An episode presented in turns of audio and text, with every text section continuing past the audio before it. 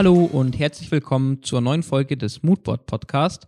Mein Name ist Samuel, ich bin der Host dieses Podcasts und in der heutigen Folge habe ich Thomas Immich zu Gast. Er ist Managing Director der Designagentur Centigrade und mit ihm spreche ich heute darüber, wo UX-Design auf Software Engineering trifft und vor allem, wie man die Brücke zwischen den beiden Disziplinen schlagen kann.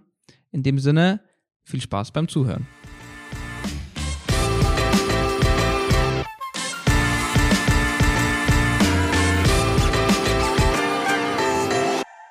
Herzlich willkommen, Thomas. Äh, schön, dass du da bist. Äh, ich ich habe dich im, im Intro kurz, kurz angeteasert, aber auch nicht zu ausführlich. Deswegen, ähm, wie ich es eigentlich immer am Anfang jeder Folge mache, wäre es cool, wenn du so ein bisschen was erstmal kurz vielleicht zu dir sagst, damit man auch ein bisschen einfach einordnen kann, wer du bist und was du überhaupt mit, mit Design und äh, vor allem UX-Design auch äh, am Hut hast. Ja, gerne. Danke für die Einladung. Ja, Thomas, für mich mein Name. Ich komme aus der Computerspieleindustrie. Das ist mein Background. Das ist aber schon ein Weilchen her. Ich bin seit 15 Jahren in der UX-Branche und angefangen habe ich äh, vor über 20 Jahren als äh, Gameboy-Spieleentwickler unter anderem und äh, ja, habe da eine ganze Menge in Spielefirmen erleben dürfen, interessante Sachen, auch ein paar schockierende Sachen. Äh, aber was ich auf jeden Fall immer mitgenommen habe, dass da eben ein Team zusammenarbeitet, was aus vielen, vielen Künstlern und Software-Engineers besteht und ähm, alle ein gemeinsames Ziel verfolgen. Und das habe ich eigentlich immer mitgenommen. Das hat mich sehr geprägt und so bin ich dann auch letztlich bei der UX-Branche gelandet. Und jetzt momentan bist du ja, ähm, sag ich mal, hast den Hut auf bei Centigrade? Genau, ich habe dann vor 15 Jahren Centigrade gegründet als UX-Agentur. Damals hieß das noch UI-Design, also äh, hat schon ein paar Rebrandings hinter sich, was wir eigentlich machen. Aber wir waren schon immer user-centered, kann man sagen. Wir haben aber, äh, als wir angefangen haben, sehr, sehr viel Software angemalt. Also für die älteren Generationen, die noch Winamp Skinning kennen, das war eigentlich so unser Ansatz. Wir haben quasi bestehende Enterprise-Software schöner gemacht, ohne auch nur ein Quäntchen in Richtung Usability zu denken. Äh, das hat schon beeindruckende Ergebnisse gegeben damals, aber natürlich haben wir uns auch weiterentwickelt und haben irgendwann nicht mehr nur diese Lipstick on a Pig Projekte gemacht, sondern dann auch letztlich die Psychologie auch mit reingebracht und so, ja, wurden wir über die Zeit immer mehr so ein Full-Service-Anbieter ihr seid ja auch relativ, ähm, relativ viel auch so an, an, sag ich mal, komplexeren Geschichten dran. Es ist jetzt, sag ich mal, nicht nur projekttechnisch, nicht nur ähm, Plattformthemen, sondern auch sehr viel, ähm, wo eben auch sehr, ja, sehr, sehr komplexe Software-Geschichten mit dahinter stecken, ne? Wenn ich's, wenn genau, das kommt auch ein bisschen aus der Historie. Wir hatten irgendwann einen Industriekunden aus Österreich, Omicron Electronics, ganz tolles Unternehmen äh, in Vorarlberg. Die hatten uns damals ja ähm, viel Möglichkeiten gegeben, bei ihnen ähm, auch im Industriesektor neue Dinge zu denken. Wir hatten dann damals ein Design Award bekommen für das Projekt. Über den Design Award sind wir dann in diesem Industriesektor gelandet, haben dann irgendwann Trumpf Werkzeugmaschinen akquirieren können als Kunden, was natürlich für uns damals einfach mega war, weil, weil das war auch eine Pitch-Situation. Wir wussten nicht, ob wir das hinkriegen. Da waren wir sehr, sehr stolz und das hat uns auch sehr geprägt, weil wir dadurch wirklich immer stärker in den deutschen Maschinenbau, Anlagenbau kamen und ähm, da ist einfach sehr viel Nutzungskontext. Also äh, da, da passiert unten was im Maschinenraum und deswegen haben wir uns dann irgendwann da so gut aufgehoben gefühlt, dass wir da geblieben sind und dementsprechend komplex sind aber auch die Projekte. Ja, also ich, ich habe das, ähm, ähm, ja, es, es erinnert mich natürlich bei uns auch so ein bisschen an, an die Industriekunden, wo halt super viel Schnittstellen auch einfach ähm, ja passieren und, und, und Workflow und die ganzen Themen eigentlich meistens irgendwie in einem, in einem komplexen Workflow verwebt sind. Ähm, und daher kommt ja auch so ein bisschen, sag ich mal, die, das Thema des heutigen Podcasts, ähm, wo wir ja ein bisschen drüber sprechen, ähm, wie es, eigentlich an der Schnittstelle UX-Design zum, zum uh, Software Engineering, ja, wie es da abläuft und vor allem, uh, ja, wie, was dafür vielleicht für Problemchen gibt, aber wo man vielleicht auch große, äh, große Pluspunkte mit rausziehen kann und wo vielleicht das Rollenbild von einem UX-Designer man vielleicht in ein bisschen anderes Licht rücken kann. Ähm, so würde ich jetzt mal sagen. Ja, das ist ein, ist ein gutes und wichtiges Thema und durch diese langjährige Erfahrung kann ich auch ein bisschen drauf schielen, inwiefern hat sich das verbessert oder verändert und ich muss leider sagen, es hat sich auch in 15 Jahren nicht viel verbessert diesbezüglich. Ich glaube, der Grundsatz ist einfach immer noch der, dass es den Designer gibt, diesen einen, das ist auch meistens dann auch gleich ein User Researcher und der macht dann noch ein bisschen Xaml, HTML, das kann er auch noch gerade mitmachen und dann macht er noch ein paar Wireframes und wenn die Wireframes fertig sind, kann man die auch mit Photoshop auch noch ein bisschen schön machen. Das ist bisschen überspitzt formuliert der Designer und dann wirft er das per Handoff über den Zaun und der Engineer setzt es dann um. Ähm, kleines bisschen besser geworden ist das durch entsprechendes Tooling, was einen quasi auch zwingt, Prozesse ein bisschen anders zu denken. Aber man muss leider sagen, dass ähm, die, der grundsätzliche Gap zwischen Designer, die Lücke zwischen Design und Engineering immer noch extrem groß ist. Die reden nicht gerne miteinander oder hat man das Gefühl, dass man ähm, da selten in einer guten Kommunikation ist. Und ähm, das kenne ich gar nicht so aus der Computerspielindustrie, muss ich ganz ehrlich sagen. Und deswegen kämpfe ich da immer für, dass das sich ändert, weil ich glaube eben nicht an diesen einen Designer und diesen einen Engineer, ähm, die einfach nur ihre Arbeit gut machen und dann wird hinten ein Schuh draus. Ja, das ist halt, ähm, weil, weil dann oftmals ähm, vielleicht auch einfach prozessweise ähm, quasi dann gedacht wird, okay, Konzepte, Designer, wie auch immer, hat seine Ideen, dann kommt das Handoff und in der Umsetzung macht Softwareseite dann wieder was anderes, weil vielleicht bestimmte Themen nicht, nicht zu 100% ähm, selbsterklärend sind oder vielleicht für den Designer, aber nicht für das äh, fürs, für Software Engineering und dann kommt vielleicht auch gar nicht das raus, was ähm, am Anfang die Intention war. Genau, also es hat viel mit Kommunikation zu tun. Es ist ja auch wirklich nicht leicht, ein dynamisches System zu spezifizieren. Also sprich, Software irgendwo so zu konzipieren, dass jemand anders weiß, was man meint. Deswegen sind ja auch Wireframes leider immer so ein bisschen das erste Mittel der Wahl, weil das kann sich ja noch jeder vorstellen. Jetzt ist es bei uns aber so, wir haben zum Beispiel eine ganz klare Unterscheidung zwischen Visual Designern, die wirklich Ästhetik und ähm, Grafikdesign auf ganz hohem Niveau beherrschen. Die können auch Motion Design, die können auch animierte Icons, also wirklich etwas, was, was äh, ne, ich würde jetzt mal sagen, einfach auch eine, eine Kunst für sich darstellen. Und dann gibt's natürlich die Konzepte, die stärker modellieren, Informationsarchitekturen machen und so weiter. Wenn man jetzt aber als Wireframer das Ganze angeht und sagt, ich habe hier ein Bild Boxen in Boxen in Boxen in Boxen geschachtelt, kannst du das mal schön machen? Was kommt da raus? Schöne Boxen in schönen Boxen in schönen Boxen. Und da halte ich halt gar nichts von. Ich glaube, beim Konzepten geht es darum, diese Unique Idea und diese Essenz des Konzeptes auf den Punkt zu bringen, da ein bisschen auch eine Vision mitzugeben und dann den Visual Designer und den Artisten quasi auch ein bisschen eine Möglichkeit zu geben, das, das äh, visuell neu zu denken.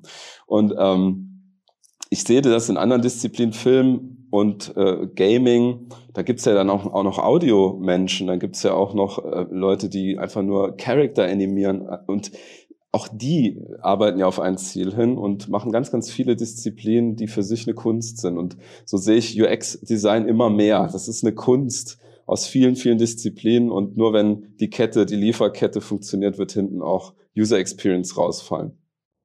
Ja, ich, ähm, du hattest es, glaube ich, das letzte Mal, als wir kurz, als wir kurz gequatscht hatten, hattest du ja auch, der Satz ist mir irgendwie hängen geblieben, wo du auch meintest, ja, eigentlich, du hast eigentlich Wireframes.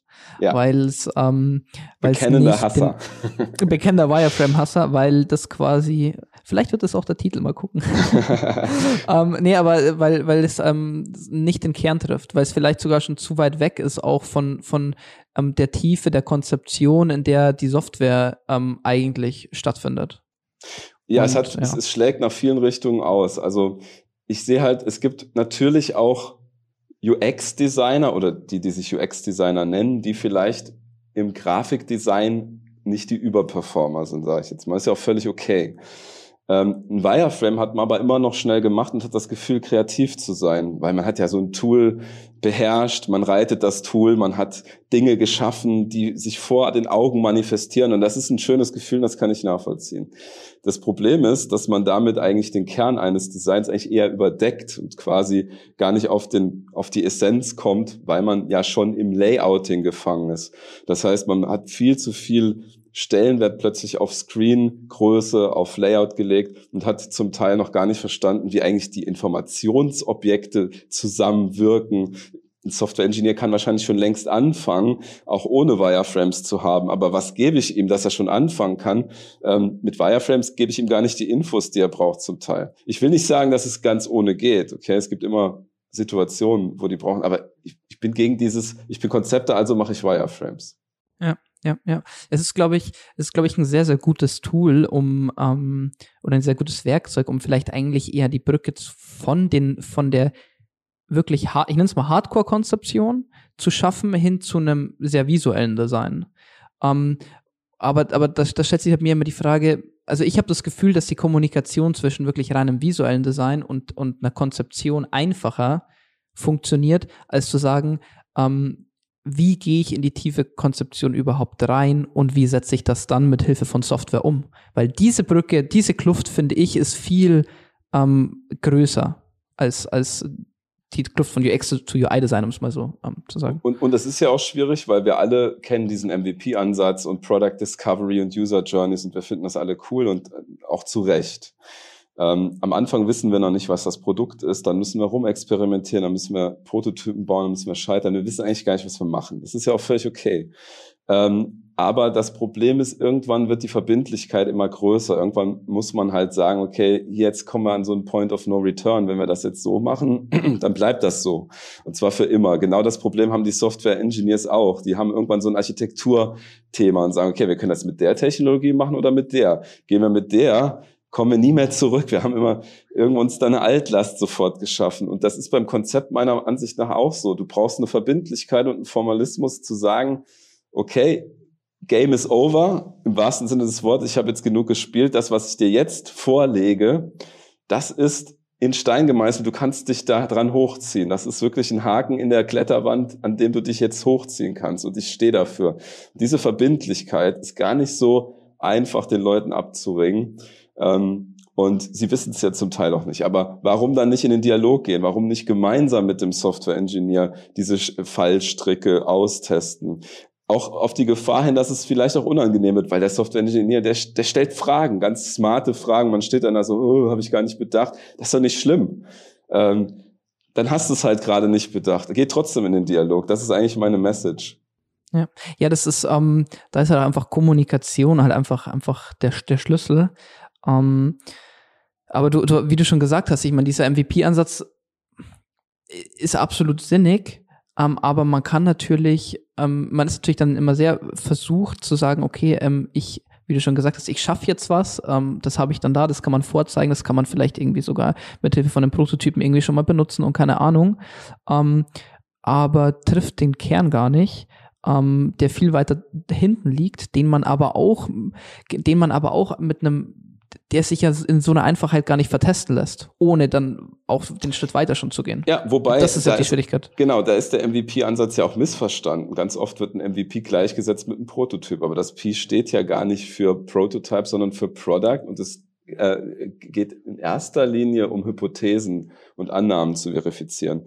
Und ich finde zum Beispiel das Thema Experiment statt Usability-Test ein sehr schönes, leichtgewichtiges Instrument, um gewisse Annahmen zu treffen oder zu falsifizieren. Und ähm, da sehe ich zum Beispiel, so oldschool das jetzt klingt, UML-Diagramme zum Teil für ähm, eine, eine, eine Stakeholder-Analyse manchmal sehr, sehr geeignet, weil beispielsweise habe ich ganz oft das Problem in Projekten, dass die Informationsarchitektur ganz schräg ist. Da werden Begriffe genommen, die haben drei Bedeutungen. Und dann versucht man das irgendwie in den Griff zu kriegen und macht dann Wireframe. Aber der ist natürlich genauso schräg wie die Begriffswelt. Also das, der wird auch niemals mehr gerade werden. Das kann man nicht mehr biegen. Und deswegen bin ich der Meinung, man kann so eine Taxonomie oder irgendeine Informationslandschaft sehr, sehr schön aufbereitet darstellen, geht damit zu einem Domänenexperten oder Subject Matter Expert, wie auch immer wie die heißen, und kann halt sehr, sehr schön verifizieren und falsifizieren, ob man gerade richtig liegt. Und dann kommen natürlich nächste Schritte. Aber das ist halt das Handwerkszeug, was irgendwo gemacht wird. Es ist nicht so sexy, aber ich halte sehr, sehr viel davon. Ja, ja. Das ist, ähm, wie du schon sagst, es ist nicht so sexy, es ist nicht, es ist auch nicht so hübsch meistens. Mhm. Ähm, und glaube ich, ähm, verlangt auch den, ähm, den Leuten, die sich dann reindenken, ähm, die dann natürlich irgendwie bei der Verifizierung oder halt bei der Falsifizierung dann irgendwie involviert sind, verlangt es, glaube ich, auch einfach ein bisschen mehr abstraktes Denken einfach ab. Weil man genau. natürlich nicht auf dem Silbertablett bekommt und sagt, ja, okay, das sieht eigentlich fast so aus wie, wie, wie eine App, die ich tagtäglich jetzt benutze, um es mal so spitz zu sagen. Da, da triffst du den Sondern, Nagel auf den Kopf, glaube ich, genau mit dieser Aussage, dass dass dieses abstrakte Denken ein Problem ist. Und deswegen glaube ich zum Beispiel total stark an die Kraft des Storytellings im UX-Design. Ähm, also zum Beispiel ähm, ist es wirklich manchmal ein Problem, einfach nur ein UML-Diagramm über die Mauer zu werfen. Du hast dann Use Cases, dann hast du ein Use Case Diagramm. Wenn man ehrlich ist, hast du links ein Strichmännchen und rechts irgendwelche hässlichen Boxen mit Pfeilen dazwischen. Okay. Damit holt man vielleicht auch ja. wirklich nicht jeden ab. Aber wenn man ja. mal diesen ganzen Vormodellierungsprozess ein bisschen epischer denkt und ein bisschen spielerischer und experimenteller denkt, dann kann man das ja auch in eine Story verpacken. Dann schreiben wir zum Beispiel Kurzgeschichten, Narrative mit Scribbles und äh, du musst ja auch eine Informationsarchitektur, musst du ja auch nicht irgendwie in einem komischen Visio-Tool machen. Du kannst ja auch irgendwie äh, mit Sticky Notes arbeiten. Das kannst du auch in einem Miro-Board machen. Wir zum Beispiel benutzen sehr viel Lean Scope als User Requirements Tool. Also ein Tool, mit dem man auch Storytelling gleich mit reindenkt in die Requirements. Und dann ist das schon wieder eine ganz andere Welt, weil du Geschichten erzählst und nicht einfach nur UML-Diagramme über die Mauer wirst. Ja, es ist ja, ähm, siehst du es als ein Problem zu sagen, dass ähm, das äh, Konzeptseite eigentlich eher kein fast schon keinen Bock hat, sich mit Software-Themen auseinanderzuhalten, weil sie sind ja die Kreativen und ähm, Software teilweise, ohne jetzt irgendwie irgendwelche Klischees hier forcieren zu wollen, aber und Leute, die sagen, hey, ich, ich möchte mich eigentlich eher mit, mit logischen, ähm, einfach mit Software auseinandersetzen, eigentlich mit einem logischen Ansatz und ich will dieses ganze Kreative gar nicht, ist das manchmal ein Problem, ähm, zu sagen, dass jeder dann sagt, okay, ja, deswegen will ich eigentlich nur mein eigenes Süppchen kochen. Du bist ja für das, ähm, für das jeweils andere Thema. Also ich dran, glaube, quasi. ich glaube, das ist ein grundsätzliches Silo-Problem, was in allen Disziplinen zu finden ist. Das ist ähm, aber umgekehrt bei den Software-Engineers auch so, dass sie sich manchmal nicht mit Design beschäftigen wollen. Ich glaube, ein Marketing-Mensch will sich plötzlich gar nicht mit äh, so viel mit, mit tiefem UX beschäftigen. Inzwischen ist ja alles CX und nicht mehr UX mm, und hm, so. Ja, ja. Ne? Also äh, dann sind es wieder andere Strömungen, die dann vielleicht näher am Verkaufen dran sind. Aber sind sie wirklich näher am Nutzer dran? Es hat jeder so ein bisschen seine beschränkte Perspektive und das finde ich bei Lean UX zum Beispiel einfach ganz toll zu sagen, jetzt bringen wir einfach mal fünf Perspektiven in einen Workshop, in einen Raum. Und ähm, jeder kann sich da mal auskotzen. Wir haben zum Beispiel auch Software Engineers beim Ideation dabei.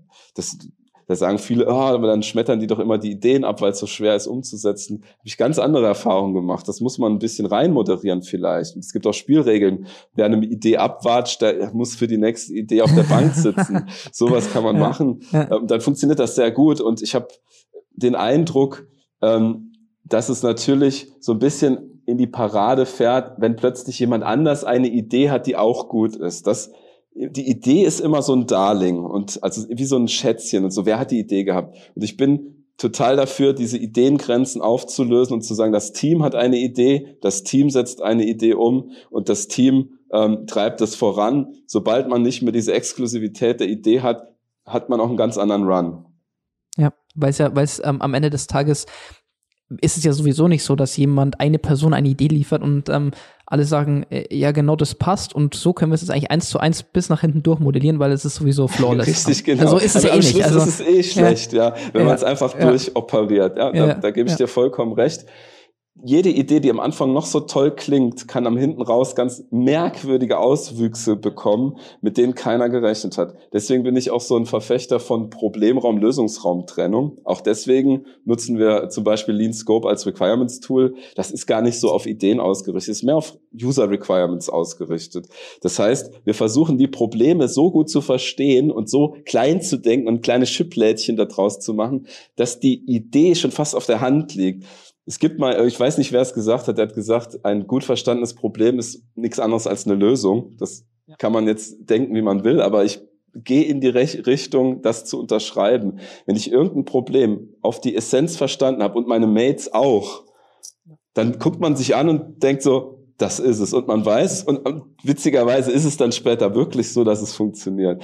Und da ähm, muss man dann manchmal auch gar keinen Usability-Test machen, weil man hat ja so viel äh, Requirements-Wissen, dass man gar nicht daneben liegen kann. Und ich finde da auch nochmal neues Bauchgefühl äh, aus Requirements heraus entsteht, sondern ein bisschen mehr Mut auch. Wir müssen nicht alles vertesten, nicht alles verproben, nicht ständig alles in Frage stellen. Also wenn man seine Hausaufgaben vorne gut macht, kann man hinten raus doch einige positive Überraschungen erleben. Ja.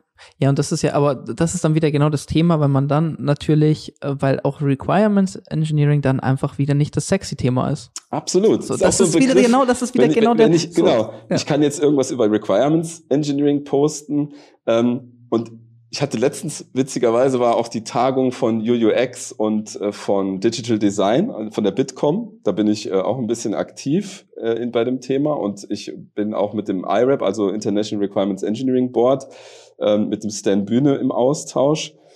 Und ähm, da, dann blieb mir noch so in Erinnerung, ähm, Stan hat dann auch eine Folie gezeigt, die eigentlich super schön zusammengefasst hat, worum es geht, aber die natürlich grafisch nicht so hübsch aufbereitet war. Weil's, und dann kam so aus dem Off irgendwie, ah, so eine Requirements-Folie, so eine typische Requirements-Folie. Und dann denke ich so, warum muss man das jetzt plötzlich grafisch bewerten, obwohl es gar nicht darum geht. Und da merke ich diese Oberflächlichkeit. Immer in solchen kleinen Frötzeleien merke ich immer diese Oberflächlichkeit. Es muss doch möglich sein, über die Inhalte zu sprechen, ohne dass jemand gleich auf den visuellen Aspekt geht. Und das sage ich als jemand, der aus dem Visual Design kommt, aus der Spieleentwicklung kommt. Mir ist Ästhetik extrem wichtig.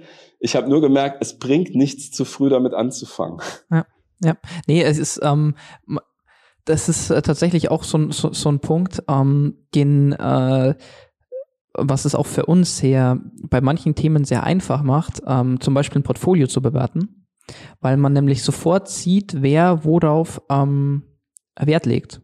Und ähm, wenn du quasi und, und auch auf sich Gedanken macht, wie Struktur ist und, und ähm, wie solche Themen auch benutzbar sind. Weil wenn ich jetzt natürlich irgendwie ein Portfolio bekomme, ähm, für jemanden, der, der irgendwie in einer, in einer ähm, sehr konzeptionellen Rolle einfach ähm, ist und mir dann, weiß ich nicht, irgendwie ein, ein 60 Gigabyte ähm, oder weiß ich nicht, also irgend, irgend so ein riesen Ding herklatscht mit hochauflösenden ähm, äh, Geschichten, das ist alles schön und gut, sieht top aus, gar keine Frage. Ähm, und ich aber dann nicht weiß, wo welches Projekt anfängt und wo überhaupt irgendwelche Infos zu welchen Sachen sind, dann stelle ich mir schon auch die Frage, wo ist die Kompetenz und wo willst du auch hin? Ja. Mit dem, was, was du mir gerade zeigst. Ja. Ähm, und die, die Sinnfrage muss man auch stellen willst du visuell arbeiten, dann ist es vielleicht ganz sinnvoll, äh, wirklich in die Visual Design Tools zu denken. Dann musst du aber auch in Motion denken können inzwischen. Dann musst du beim Icon Design in, in, sehr, sehr spezifischen Grid-Rastern zum Beispiel denken können. Du musst dich dann professionalisieren. Es ist völlig okay, das als Richtung zu machen. Ich finde auch okay, sich zum Beispiel als UX-Writer zu spezialisieren und voll aufs Wording zu gehen und, und, und vielleicht auch ein Dialog, dass man eher Conversational Interfaces zum Beispiel baut mit ganz tollen Dialogen und so. Das sind alles wertvolle Disziplinen, aber man kann eben nicht alles gut machen. Man kann nicht in jeder dieser Unterdisziplinen eine, eine, hohe Kunst schaffen. Deswegen ist unser Ansatz bei Centigrade auch eher zu sagen, dann lass uns doch einen guten Motion Designer koppeln mit einem zum Beispiel guten Icon Designer und dann kommt noch ein total abgefahrener Prototyper dazu, dessen Code man lieber nicht einem Software Engineer zeigt, aber so what? Also es geht ja gar nicht ja, gerade. Ja, ja. Und dann hat man noch einen guten Architekten, der sagt, den Code kannst du vergessen, aber gut, dass ich weiß, was ich bauen muss, ähm, weil jetzt kann ich eine bessere Architektur bauen. Und wenn ich mir die Credits bei einem Spiel angucke oder bei einem Film angucke, da gibt's den Menschen, der die Lampe hält. Ne? Da gibt's so unglaublich viele kleine diverse ähm, Skills und so habe ich eigentlich, also ist mein Traum zumindest, äh, das wird es beim UX-Design eben auch geben. Das UX-Design ist keine Rolle, das macht nicht einer, sondern das wird diversifizierter sein es ist gekommen, um zu bleiben. Ich glaube, da sind wir uns alle einig. Aber es wird vielleicht eher noch komplexer, noch epischer. Und dann hat man vielleicht mal einen UX-Writer an Bord, der kommt dann von einem Projekt ins nächste mit dazu. Und dann kommt plötzlich von der anderen Seite ein Motion Designer, weil wir gerade irgendwas ein bisschen lebhafter gestalten wollen. Die Icons sind schon fertig, aber wir brauchen jetzt noch jemanden, der irgendwie das mal in einem coolen Flow-Prototypen zusammenstellt. Da kommt der Prototyper rein. So sehe ich das irgendwie als Zusammenspiel und dann vielleicht schaffen wir sogar noch eine Credit-Liste in die Software einzubauen, dass am Schluss die Credits, die äh, contributed haben, auch noch sichtbar werden. Ja, es ist, ähm, wäre wär auf jeden Fall ähm, nicht verkehrt. Äh, die, das, ja, wie, wie, gesagt, also ich, ich gebe dir da, ich gebe dir da absolut recht und ähm, ich denke mir auch immer, wenn, wenn diese, sei es jetzt auf LinkedIn oder sonst irgendwo, wenn immer diese heillosen Diskussionen auch geführt werden über, über dieses Thema, ja, will ich jetzt irgendwie ein T-Shape-Profil haben oder äh, soll jetzt irgendwie jemand nur in einer Thematik ähm, super tief drin sein? Interessanter Punkt T-Shape, weil Digital Design redet von P-Shaped und ich finde das Bild eigentlich ziemlich geil, weil ähm, im Grunde das P kennt ja jeder, dieses mathematische Symbol hat zwei Beine und den Strich drüber. Und die Idee ist eigentlich zu sagen, ich habe eine gewisse Designkompetenz auf der einen Seite, das heißt, ich habe ein Designverständnis, aber vielleicht auch genauso wie wir es gerade definiert haben, also nicht nur ein visuelles Designverständnis, sondern Ästhetikempfinden plus ein Informationsarchitektur empfinden. Und auf der anderen Seite, die, der zweite rechte Sockel von diesem Pi ist Materialverständnis im Sinne von Digitales ist ein Material. Ich weiß, mit Nullen und Einsen umzugehen. Ich weiß, mit den Tools umzugehen. So wie ein Schreiner mit Holz umgehen kann, muss ich als Digital Designer mit Nullen und Einsen umgehen können und muss quasi Software vom Kern her verstanden haben. Und dann kann ich die Brücke bilden und das ist jetzt quasi die Brücke bei den beiden Sockeln und daraus wird das Pi, dann kann ich vermitteln zwischen den Welten. Das finde ich eigentlich ein sehr schönes Bild, ähm, weil es einfach zeigt, wir brauchen, wir müssen Brücken bauen. Ja, ja, definitiv. Und ich bin da auch ein sehr großer Fan von zu sagen, okay, man holt sich jemanden mit ins Team, der jetzt vielleicht nicht ähm, nicht irgendwie einen Informationsarchitekten ersetzen kann, der aber genug Verständnis hat und dann aber auch dementsprechend in den Teams ähm, so eingesetzt und platziert wird als Moderator, wie auch immer, um eben diese Brücke bauen zu können.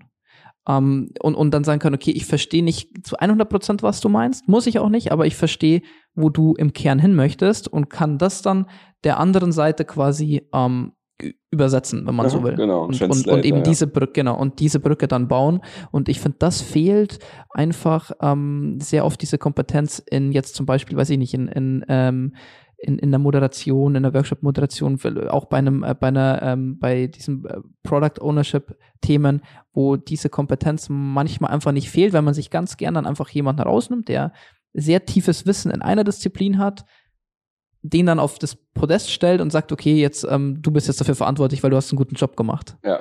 Ähm, der ist dann aber, aber, plötzlich auch für Dinge verantwortlich, wo er eigentlich gar nicht so tiefe Skills hat. Ja, das, das sehe ich auch als ein Problem. Wenn man Universalist sein will, dann ist man als Konzept da gar nicht so schlecht aufgehoben, meiner Ansicht nach. Also wenn man Brücken bauen will. Bei uns sind auch viele Konzeptdesigner zu UX-Managern geworden bei Centigrade. Also sprich, die haben eigentlich als Konzepte angefangen haben dadurch natürlich den Kunden besser verstanden, weil sie die Domäne besser verstanden haben, wussten zum Teil ja besser, äh, über Informationsarchitekturen Bescheid als der Kunde selbst oder als Teile in, beim Kunden. Und ähm, dann macht es irgendwie auch plötzlich Sinn zu vermitteln und ein bisschen mehr in die Managerrolle zu gehen. Ähm, das ist ein ganz organischer Weg. Und ähm, deswegen glaube ich auch Konzeptdesigner ist ein sehr wertvoller Job einfach. Das ist einfach was, äh, was auch gekommen ist, um zu bleiben. Wir müssen es nur neu interpretieren und ähm, wir dürfen uns nicht hinter diesem Buzzword UX-Designer zu sehr verschanzen. Vor allen Dingen, wenn dahinter steht, ich mache Wireframes. Also das ist halt einfach zu, äh, das, das ist ja zu wenig für das, was die Rolle eigentlich kann und können ja, sollte. Definitiv. Ich finde auch diesen Begriff Design in dem Kontext absolut falsch gewählt weil ich hatte es mit, mit dem Sebastian Heizmann, mit dem ich ähm, vorletzte Folge gesprochen mhm. hatte. Von der Deutschen meint, Bank? Äh, ja, genau, von der Deutschen Bank, der meinte auch, du, für, für, für jeder, der das Wort Design hört, assoziiert Farbe und Form und das ist ein UX-Designer nicht. Richtig, nicht, äh, ja. nicht nur zumindest. Deswegen haben wir sogar schon von Concept Modeling gesprochen, dass wir quasi von Modellierung sprechen. Im Grunde ist das mehr das Vortöpfern, kann man sagen, um Räume und Konstrukte und Strukturen erstmal zu schaffen, ähm, weil das Ganze muss natürlich auch im Fluss sein. Das finde ich beim Töpfern ja auch ganz nett. Ne? Ich habe nie nicht, dass ich irgendwann mal getöpfert hätte, aber was ich ganz schön finde, dass es halt immer in der Dynamik ist und durch kleinste Bewegungen wird was ganz anderes draus. Deswegen finde ich dieses Bild halt so schön. Und sobald ich die Scheibe nicht mehr dreht, fällt alles in sich zusammen. Ja, genau. Äh, und deswegen Stillstand ist schon mal per se schlecht in der UX-Welt. Also man muss den Topf immer wieder umrühren. Das, das ist schon mal ein Punkt. Aber es ist doch auch okay und erlaubt mal verschiedene Shapes auszuprobieren, verschiedene Richtungen zu denken. Und da, glaube ich, ist Concept Design eigentlich ganz schön als Modellierungsdisziplin ähm, aufgestellt, weil Modellieren ähm, zeigt, es muss noch nicht quasi visuell in Farben gedacht. Und man kann das hundertmal wiederholen, dass im, im amerikanischen Sprachgebrauch Design natürlich auch Konzeption ist. Und im Grunde Purpose zu schaffen, was Sinnvolles zu erachten und so. Aber in Deutschland wirst du das niemals in die ja. Köpfe kriegen. Ja, ich wollte gerade sagen, das ist ein, ein, kulturelles Thema dann auch. Ja. Also das ist, ähm, ja, aber, aber das, äh, da, da hinken wir sowieso, glaube ich, ein bisschen hinterher noch. Ich meine, das, das wird kommen.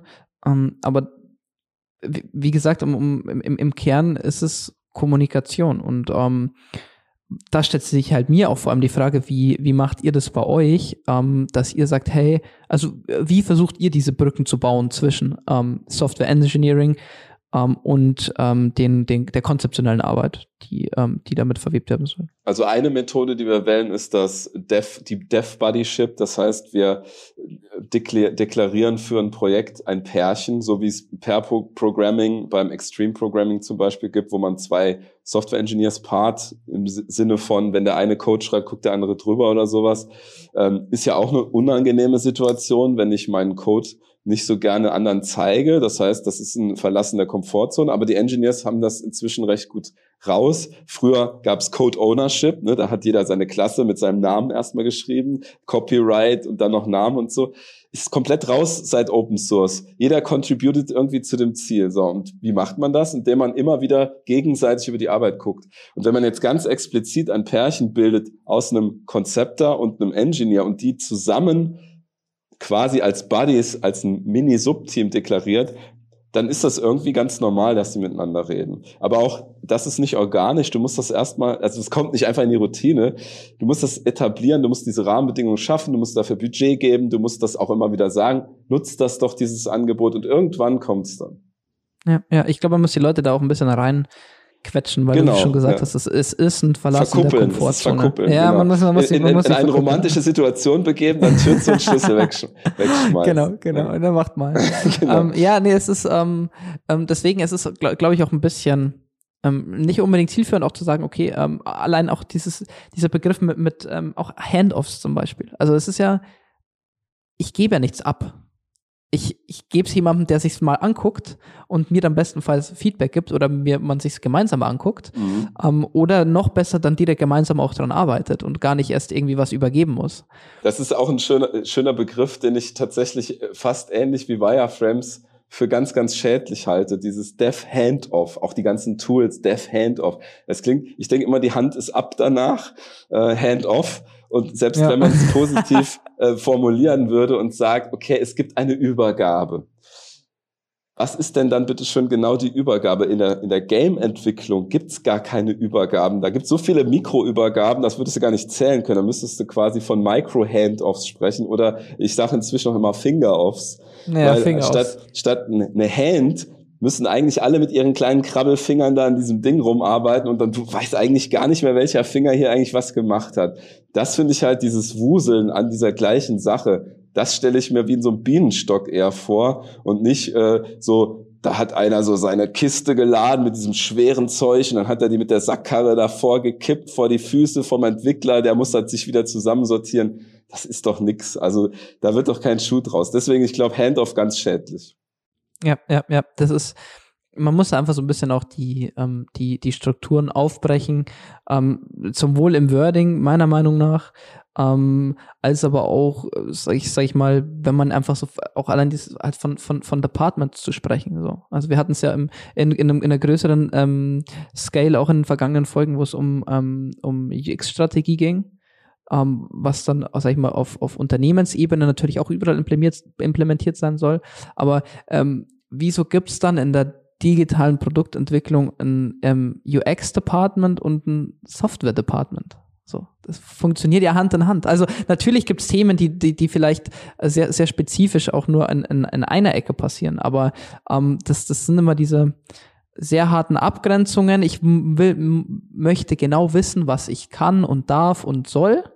Und ähm, es muss immer alles ganz genau, ähm, vor allem wahrscheinlich auch hier bei uns in Deutschland, ähm, sehr abgegrenzt sein, damit man genau weiß, wo darf ich was machen und wo nicht. Ja, und wie effizient das sein kann, sieht man vielleicht auch gerade beim Impfen und so weiter. Also es ja, gibt einfach gewisse ja. Dinge, die man nicht wirklich am Reißbrett strukturieren kann. Man muss auch manchmal Dingen einfach den Raum geben zu zu entstehen. Und wir haben es auch mit Föderalismus und äh, was macht das Land, was macht der Bund, ist immer ein schwieriges Thema, was bei der Abteilung aber der, der größte Problem, das größte Problem meiner Ansicht nach ist, ist, dass sie natürlich immer weiter verlernen, ihre Sprache zu sprechen. Deswegen hat man ja schon auch gesehen, und die Sprache des anderen zu sprechen, das verlernen sie immer mehr, weil ich ja immer mehr in meiner Komfortzone bleiben kann. Es ist sogar gewünscht, dass ich UX bin und der andere Software Engineer. Das heißt, diese Gräben werden immer tiefer, immer tiefer, statt modernes Konzept zu sagen, ihr seid ein Product Dev Team, ihr seid das zweite Product Dev Team und bei euch gibt's UX und Software Engineering und Data Science und dies. Ne? Ihr seid immer ein vertikaler Strang, ein vertikaler Haufen und nicht diese horizontalen Geschichten. Das funktioniert einfach nicht. Ja, ja. Das ist auch, ähm, ich finde es auch sinnvoll, das, das Ganze, um es mal auf eine ganz kleine Skala runterzudenken, dann, äh, ich meine, momentan ist man mit, mit, im Office sehr schwierig, aber auch einfach zu sagen, okay, ähm, ihr, ihr sitzt einfach an, ihr setzt, sitzt an einem Tisch, wenn ihr arbeitet, fertig. Also ihr arbeitet an einem gemeinsamen Projekt, so wieso, wieso, wieso sollte dann jemand auf der anderen Ecke vom Raum sitzen und, und, ähm, äh, und, und da sein Süppchen kochen und dann tauscht man sich mal alle heilige Zeit mal aus. So, das ist ja. halt, machen wir ja auch nicht so, weißt du? Wir haben ein witziges Trainingsformat in unserer UX Academy, das heißt Scrum meets UX. Und Scrum ist ja schon missverstanden zum Teil. Es kommen auch ein paar gebrannte Scrumler dann, die sagen, Scrum hat nicht funktioniert. Es kommen ein paar UXler, die sagen, UX hat nicht funktioniert. Und jetzt kommen die in ein, quasi ins gleiche Seminar und müssen gemeinsam mit ihren gebrannten Erfahrungen was machen. Und es sind halt drei Sprints. Und der erste Sprint ist äh, äh, noch auf ja, Strategie A, dann der zweite Sprint Strategie B und dann der dritte Sprint Strategie C. Und es ist halt so cool in diesen zwei Tagen, wie sich diese Menschen auch und das Denken so ändern, so, so Aha-Erlebnisse entstehen. Ähm, einfach nur in dem Fall, dass gewisse Dinge gemeinsam gemacht werden müssen, weil es sonst nicht weitergeht. Und ähm, dieses Gezwungensein, gemeinsam am Gleichen zu arbeiten, das äh, klingt natürlich erstmal gar nicht so nach kreativer Entfaltung. Aber es ist ja einfach nur was, wo man eine Routine finden muss und ähm, es fühlt sich überhaupt nicht mehr artifiziell an, sobald man das ein paar Mal gemacht hat. Und Scrum ist ja auch so ein Konstrukt, wo man denkt, oh, ist das nicht verkopft? Dann gibt es den Product, dann es den Scrum Master und dann da gibt's diese Timeboxen und all, alles ist irgendwie vorstrukturiert. Aber es ist eigentlich nur eine, ein Set von Spielregeln. Das finde ich das Tolle an Scrum. Es sind einfach, es ist einfach nur ein Spielregelfeld. Und da drin kannst du ganz tolle Sachen machen und kannst da ganz toll von abweichen. Und so sehe ich das eben. Es muss gewisse Spielregeln geben, aber da drin muss sich alles entfalten können. Und das äh, wird manchmal verwechselt mit der Regelungswut. Also wo man sagt, du machst als nächstes das und du machst als nächstes das. Das funktioniert. Und sonst nichts anderes. Und sonst nichts anderes, genau. genau ja. äh, das funktioniert natürlich nicht. Ähm, ja. Die Mischung ist schwer. Man kann auch nicht einfach ohne Spielregeln auftrumpfen, äh, ja. weil wenn alle kreativ sind, naja. Wird's wild, dann wird's wild, ja. Dann ist Wildwuchs, um, ja. ja. Nee, ähm, das ist, ich, ich, äh, ich finde auch, dass das ähm, anfangen sollte, auch wenn man sich jemand neu mit dazu holt. Ähm, nicht nur ähm, Mentor UX lernt, ähm, arbeitet jemanden ein, der aus dem UX kommt, sondern dann packe ich mir halt auch direkt einen, ähm, einen Entwickler mit dazu. Fertig. Damit man direkt in beide Themen mit involviert ist, weil am Ende des Tages auch beide Themen für die eigene Arbeit relevant sind. Und wenn die Software Engineers keinen Bock drauf haben, nimmt man sie mal mit zum Usability-Test und lässt sie mal zu. Oder so rum. Ja. Oder so rum. Genau. Danach haben die Bock. Ja, ja, es ist, ähm, also man, man ähm, muss da einfach, glaube ich, ein bisschen, bisschen Überzeugungsarbeit leisten. Ähm, was ich mir, sag ich mal, so als Gedankenexperiment mal mitgenommen habe, mich würde interessieren, was, was du dazu ähm, denkst, weil natürlich, ähm, es gibt ja diese Kompetenz, haben Sie ja vorher schon gesagt, ich meine, ähm, ähm, UX-Design, UX-Konzeption ähm, liegt ja meist bei, oder momentan halt bei einem Team, bei einem Department so dies, das verschiedene Schnittstellen hat. Ähm, was ich mich immer frage, ist, ist es vielleicht nicht auch ein sinnvoller Ansatz zu sagen, ähm, wieso klasse ich das in einem Team und, und macht es nicht quasi wie, wie, wie eine Art Schleier über alle Themen, ähm, die überhaupt passieren im, in der Produktentwicklung. Ähm, und bringt diese Kompetenz, sei es jetzt mit einem, ob es jetzt mit einem, ähm, mit einer, mit wirklich einem, einem einzelnen Mitarbeiter ist oder einfach als Kompetenz durch Schulungen etc. in die Köpfe jedes Einzelnen, der an einem Produkt arbeitet. Weil so ist es ja ursprünglich auch äh, meiner Ansicht nach raus entstanden vor, keine Ahnung, lass es ähm, 15, 20 Jahre sein. Ich meine, das ist, es gab ja immer schon Leute, die dann auch ein Auge darauf hatten, wie dieses ganze Thema am Ende benutzbar ist. Ohne wirklich UX-Designer zu sein. Ja, absolut. Also das, was du genau als Schleier oder roter Faden bezeichnest, das kann man zum Beispiel mit so Formaten wie Community of Practice ganz gut hinbekommen, dass man zumindest so einen Botschafter für das Thema in jedem Team hat, ähm, der irgendwie einen Schwerpunkt setzt. Das muss auch gar nicht ein UX-Designer klassischerweise sein, sondern es kann auch jemand sein, dem das Thema einfach sehr wichtig ist. Äh, in der Community of Practice ist wieder das Schöne, dass die dann wieder, wenn die sich regelmäßig treffen, auch selbst nochmal divers sind. Dann hast du einen aus einem Team, da hat jemand den Hut bekommen, der war fr früher Software-Engineer, in einem anderen Team hat jemand den Hut bekommen, der war früher UX-Researcher. Aber die wissen alle, es geht um Nutzerzentrierung. Es geht, es geht nicht um Befindlichkeiten, es geht nicht um coole Ideen, es geht nicht darum, irgendein Photoshop oder Sketch oder whatever Tool oder Adobe XD ich müsste jetzt alle auflisten, ist ja alles Schleichwerbung, aber äh, darum geht's überhaupt nicht. Es geht um was ganz anderes. Es geht darum, den Willen zu haben, vom Nutzer rückwärts zu denken und zu verstehen, dass Qualität das ist, was hinten rauskommt, nicht das, was du denkst, dass es ist. Und wenn man das schafft, diese Community of Practice immer mal wieder zusammen zu raffen und dann in den einzelnen Teams immer einen von diesen Botschaftern drin zu haben, dann hast du das auch. Aber ein Product, Produktmanager, ein guter, wird ja sagen, ist doch völlig normal. Ist das auch egal, ob ich das UX nenne. Äh, Marty Kagan zum Beispiel, wenn man ihn mal als ähm, einer der, der großen Produktmanagement, äh, ich sage jetzt einfach mal Päpste da draußen nimmt, äh, dann ist UX, wenn man ehrlich ist, fast ein eine Selbstverständlichkeit, da müssen wir gar nicht mehr drüber reden. Und wir tun manchmal so, als wäre UX der Nabel der Welt. Die Marketing-Jungs sagen, CX ist der Nabel der Welt und die Produktmanager sagen, hey, das ist doch alles nur Produktmanagement. Was labert ihr da eigentlich? Die Wahrheit ist wieder dazwischen natürlich. Ja, ja das, ist, das ist auch das, sag mal, wo, wo ich darauf hinaus wollte, weil ähm, es ist ja nicht so, dass es irgendwie mal, weiß ich nicht, 2005 äh, bei jemand erfunden hat, dass es das jetzt gibt.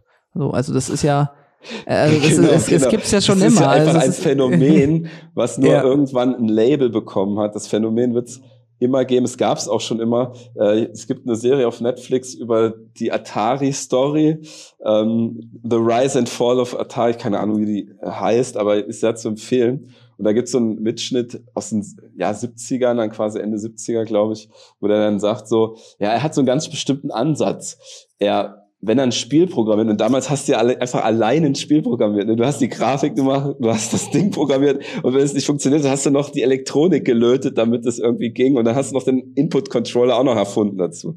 Geile Zeit wahrscheinlich. Und dann hat er gesagt, ähm, ja, ich habe hier immer eigentlich mich reinversetzt äh, in die, äh, in das, was ich fühle, wenn ich das Game zocke und ich habe andere beobachtet dabei, wie, was sie fühlen, wenn sie das Game zocken. Und er hatte noch gar keinen Begriff dafür, dazu ganz so umständlich äh, umschrieben, genau. Und du merkt es so, aber er hat es verstanden. Er war auch sehr erfolgreich mit der Strategie. Und da sind wir wieder bei Empathie und Reinversetzen, Perspektivenübernahme. Und vielleicht ist das ja der Kern unserer äh, Disziplin, dass wir uns gut in andere Menschen reinversetzen können, hoffentlich. Und wenn wir das nicht haben, bin ich ehrlich gesagt am Zweifeln, ob man dann ein guter UX-Mensch werden kann.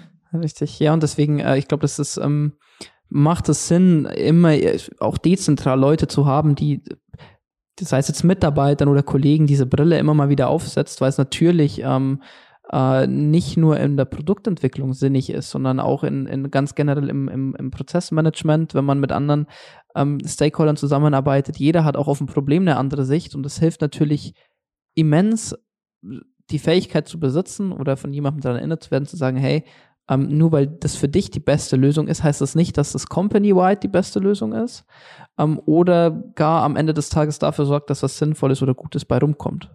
Sondern diese, es ist einfach auch ein, Kulturthema, meiner Meinung nach. Zu sagen, ja, okay, ja, ähm, ein Haltungsthema, ein ja. Ethikthema, also zu sagen, was, was habe ich für eine Haltung dem gegenüber, was mache ich überhaupt, was mache ich nicht.